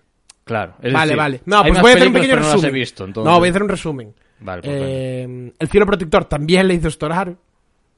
Eh, Claro, estamos hablando de Storaro. Sí, sí, sí. sí. Bueno. Historias de Nueva No, ya, pero. digo, Pero sí, que la trilogía es de Storaro y Bertolucci. claro, eh, Historias de Nueva York, que es una peli de episodios eh, que dirigen un capítulo. Uno Martin Scorsese, otro Coppola y otro Woody Allen. Sí, Y Storaro, no- supongo que curraría la de Coppola. Supongo. suponemos. supongo. Eh, luego, Dick Tracy. Dick Tracy. de Warren Beatty con Warren Beatty que es una esta también sí que es una locura de color porque Sí. bueno es como todo el rollo de porque Dick Tracy es, una- es un cómic Sí, es un cómic y es todo muy cartunesco. y claro pero, pero muy muy mucho. De hecho me recuerda un poco yo creo que Sin City fue una gran inspiración para eh, Dick- Sí, para Sin rollo. City fue una gran inspiración Dick Tracy Yo no me acuerdo de esta película, o sea, salía Pacino, Madonna, pero no... Eh, me acuerdo sí. de verla por la tele, yo la tenía en no- VHS ¿Ah, sí? sí. Dick Tracy y nada el tema de los colores también una locura. Eh, flamenco de Carlos Saura aquí ya empieza a colaborar con españoles Correcto. con, con Saura sobre todo. Porque hizo eh, Taxi hizo Tango. Luego también en el medio hizo también Bullworth con Warren Beatty otra vez director de Dick Tracy. Eh, co- con Saura otra vez Goyen Burdeos. Y podemos ya ir buah, es que tiene mucha mandanga eh, Tiene mucha mirando. mandanga, Buah, tiene muchísima movida. Aquí ya empezó a currar a lo loco. Y pero podemos ya dar un salto una elipsis a Café Society Woody Allen. Woody Allen. Eh, primera colaboración de, de Storaro con Woody Allen y primera vez que trabajaba en un largometraje Storaro en digital. ¡Auch! Esto fue la primera vez. ¡Auch! Y... ¿Qué pasa con Café Society? Que yo, yo ahora voy a dar mi opinión, ¿vale? Sí, sí, sí. Yo fui a ver Café Society, ya conociendo a Storaro y diciendo, voy a ver a Storaro. De hecho, Sí. yo ya fui al cine en plan de, voy a ver a Storaro. No O voy a ver a Woody Allen. Porque a Woody ¿Quién Allen, no, porque sobre todo a Woody Allen ya lo veo todos los años, ya lo veo mucho. Sí, es un pesado. Y siempre cuenta lo mismo. Bajo, bajo mi opinión. Claro, que yo voy a ver no- no es que y me voy a fijar y me voy a fijar. Sí. Salí de allí muy descontento, la verdad. Dije, buf, este tío no, en No, plan el digital no, se le da bien. Me dio la sensación. A mí en aquel momento cuando la vi en el cine no me gustó nada. Sobre todo porque hay luces por todos lados. Pero por todos putos lados, ¿sabes? Y como que el look, en plan, a ver, usó una si no recuerdo mal, creo que usó una Sony, Puede ser. es una una una F65, creo. Ajá. ¿Sabes? De formato grande y tal. Creo. Es que en la época. El, el mayor problema ya no es que. Vamos a ver, iluminar, iluminan, porque esta gente son unos maestros. Pero claro, la cámara, eh, de, de las primeras, esas primeras cámaras digitales. eh, Él dijo, él dijo, él llegó a decir que él, eh, No rendían lo que tendrían que rendir. O lo que rinden hoy en día, vamos. una F65 de Sony, sí, con una S4 de Cook. Sí. Vale, él dijo que, eh, bueno, también es, es, una- es un formato 2.1, que parece ser que trabaja muchísimo en formato 2.1. Y eh, parece ser que él no quería rodar en digital hasta que llegó a la de Sony. Vamos, y básicamente lo que dijo fue que Sony le vendió la moto. Sí, básicamente. Dijo, Buah, es que esta cámara hace lo que no puedo hacer con otras, no sé qué, tal. En plan, con, con esta sí, dijo. Con, Sí, con sí, esta sí. Este que me vino el otro día el comercial de Sony y me lo puso por las nubes. Pero bueno, sí, a ver, es una F65 que es un camarote. Y, eh, bueno, es que creo, no sé si era, si llegaba a 8K el F65, ya, pero en, aquel, De en aquella, aquella sí. época, sí. Creo que sí. Creo que sí. Si no era 8, era 6. Entonces, eh, conclusión, básicamente, lo poco más tengo que decir, que es que no me moló, tío. O sea, no me gustó. Fue la, la- la- la primera vez que vi Storar y dije, no me gusta. Sobre todo por eso, por el tema de los practicals y tal.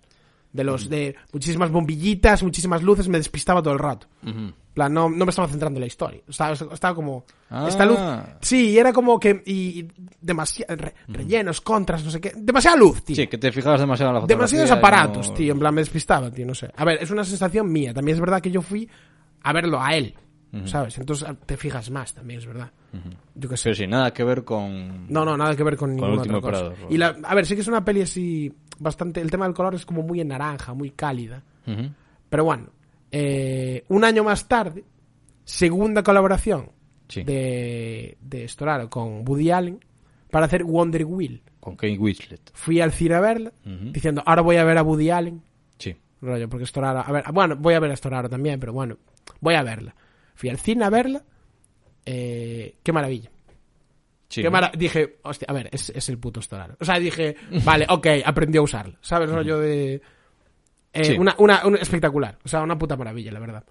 Eh, quería dar... Espera, es que no di datos sobre Café Society, pero Vale. sí que quería darlos. Woody Allen y Storaro nunca habían trabajado juntos. Y parece ser que se encontraron en un restaurante y que le... Y, y le- y, claro, como Storaro y Woody Allen son dos personas que curran muchísimo. Muchísimo. O sea, que sí. rollo, hacen una peli al año como mínimo. Como mínimo. Siempre lo hicieron. Eh, parece ser que nunca... Ya, que- ya se tenían ganas, pero como que nunca cuadraban. Pues como cuando yo estoy rodando, yo estoy, no Sí. estoy rodando, cuando tal. ¿Qué pasa? Entonces, que se encontraron en un restaurante y, y dijeron, oye, tío, ¿estás libre? Y fue como, pues justo ahora sí que estoy libre. Y fue como, pues tío, te llamo. Y, y que fue así. Y a jugar. Y a jugar, ¿sabes? Que fue como, pero me flipa que rollo, que sí que es verdad que dos personas, son dos personas que trabajaron, y son de la misma quinta, más o menos. Sí. Sí. Bueno, no sé. Eh, Wonder Wheel. Eh, preciosa. O sea, una película. A mí me, me- me encantó. De hecho, me molaría volver a verla, tío. Solo la vi en aquel momento. Pero me molaría volver a verla. Y eh, inspirada, según Storaro, en los, los, los- las pinturas de, de Coney Island que, que hizo Reginald Marsh. Y eh, la recomiendo, y ponlo en el vídeo si eso. eh, están bastante guapas y tal. Y se inspiró en eso para. O sea, lo dijo. Dijo que se Sí. inspiró en eso para, para hacer la película. Para esos planos. Y también otro datito, que es que eh, en- hay dos personajes, las dos personajes mujeres, que son... Ay, déjame, déjame ver. Kate Winslet. Kate Winslet y... Eh, ay, no me acuerdo cómo, cómo es la otra.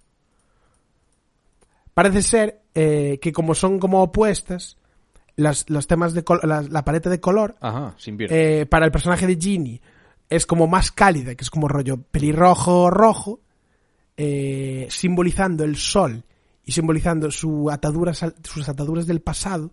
Y para Carolina utilizó más eh, tonos de azul, Ajá. ¿sabes? Para, eh, para, digamos, linkearla, porque esto ahora lo tienes ahí en la cabeza, como que el azul representa más el futuro. Ajá. Esto lo dice él, ¿eh? ¿sabes? Bueno, sí, sí. Eh, y nada, en plan, eh, dice, ah, y claro, esto se inspiró para hacer todo esto en la hora mágica, porque hay como, es como se alza la luna, se baja el sol cálido, tal.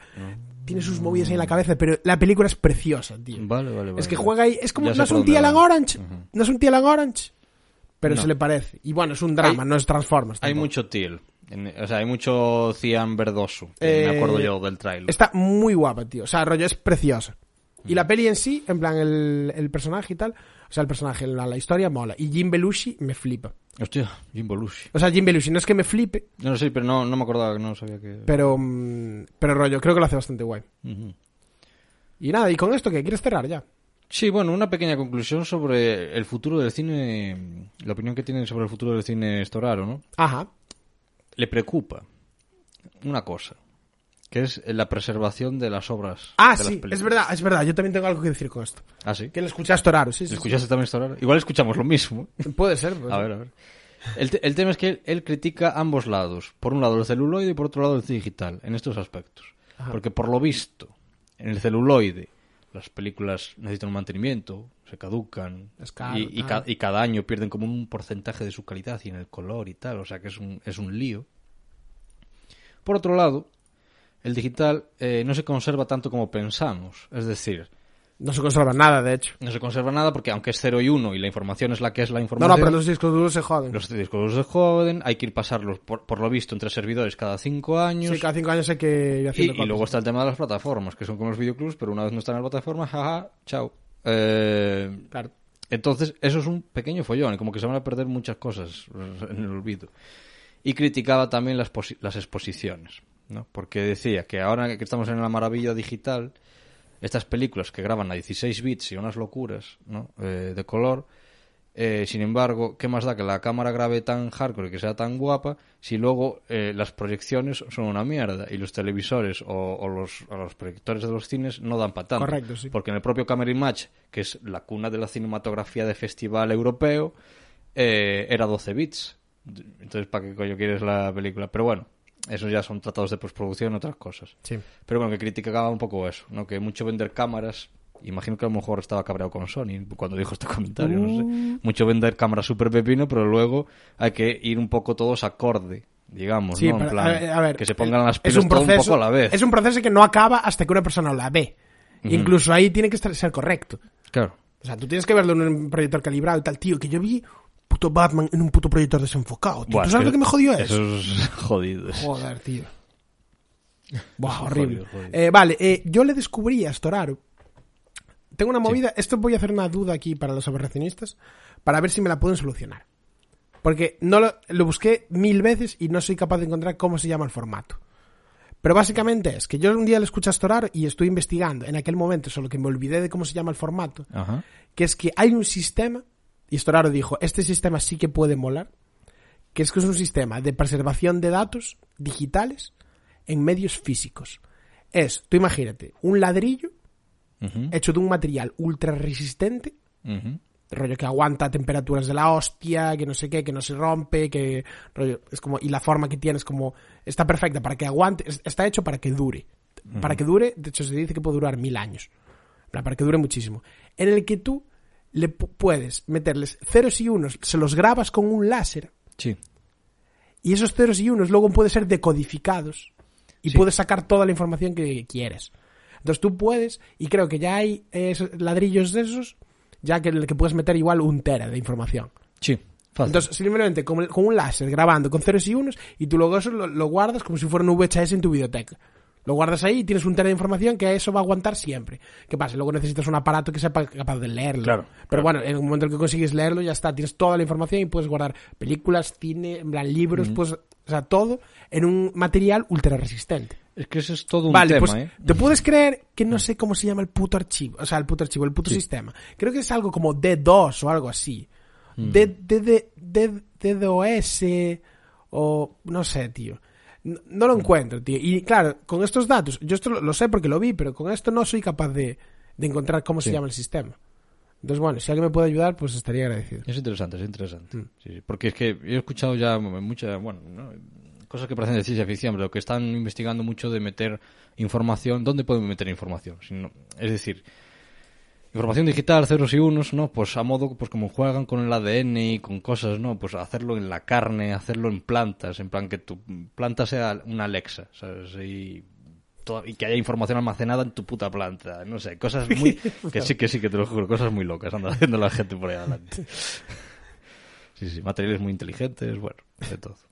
Bueno, pues hasta aquí Aberraciones Cromáticas temporada 2. Temporada 2. No ha estado mal, ¿eh? 30 capítulos, que queréis. 30 O sea, capítulos está guay. A más de una hora por capítulo es mucho Contenido contenido ahí. gratis, os echáis las risas. Quien, quien quiera puede pagar 2.50 para alimentarnos. Hacemos Patreon, hacemos el último Hacemos Patreon. Patreon, último Patreon, es cierto, último Patreon. Hacemos el último Patreon. Y nada, hasta aquí, pues nada. Ah, Cerramos. y antes de nada, es verdad, quiero hacer un anuncio. A ver, Quiero hacer, quiero hacer spam, quiero hacer promo. promo. Voy a Spam. hablar de TikTok. Antes dije que era consumidor de TikTok. Vale, vale. Antes dije que era consumidor. Y tengo que deciros, ah, para los que han llegado hasta aquí, Ujú. que tengo un TikTok con 20.000 seguidores, Peña. Un Bra- aplauso bravo, para bravo. mí. Bra- Bravo por él, bravo por él. Y vosotros diréis, ¿cómo? ¿20.000 aplauso seguidores? por él. Sí, tengo un vídeo de 2 millones de visitas, vamos. Bravo, bravo por él. 2 bravo. millones de visitas. No, no es coña. Eh, se llama Donner Barroja 77. Y, y es un canal que solo, en plan, hablo de video, o sea, hago como reviews de coña de videojuegos y ya está. Claro. Eh, solo hago eso. Si quieres chequearlo, pues ahí está. Eh, quería decirlo, quería unirlos. The Worlds Collide ahora. The World Collide, no, está bien. el mundo de la creación de contenido en internet. Sí, sí. Entonces, eso. eh, y nada. eh, Nada, sí, hasta aquí. Recordar aquí. que están los capítulos subidos a distintas plataformas, a Spotify, a YouTube. Tenéis todo el Apple verano Podcast para también. ver tal. Apple Podcast, es cierto. Eh, Evox, que nos escucha gente por. Evox. Sí, sí. Y, y nada, que disfrutéis de los capítulos grabados por ahora porque hasta que volvamos a grabar, nada. O sea, que pueden pasar meses. Pero, pero se va a venir. Eh, eh, Ah, se viene, se viene una nueva un temporada que no sabe, no sabe, no sabe dónde se ha metido. ¿no? sí, sí, se va a venir. Se viene. Se cosen venitas. Sí, Se cosen efectivamente. venitas. Eh, hasta la- pues bueno, eso. iba a decir hasta la semana que viene, no. No, no, hasta, hasta, Hasta la siguiente sea. temporada. Estad atentos a Instagram. Venga, nos vemos. Chao, chao. Mi verdadero nombre es...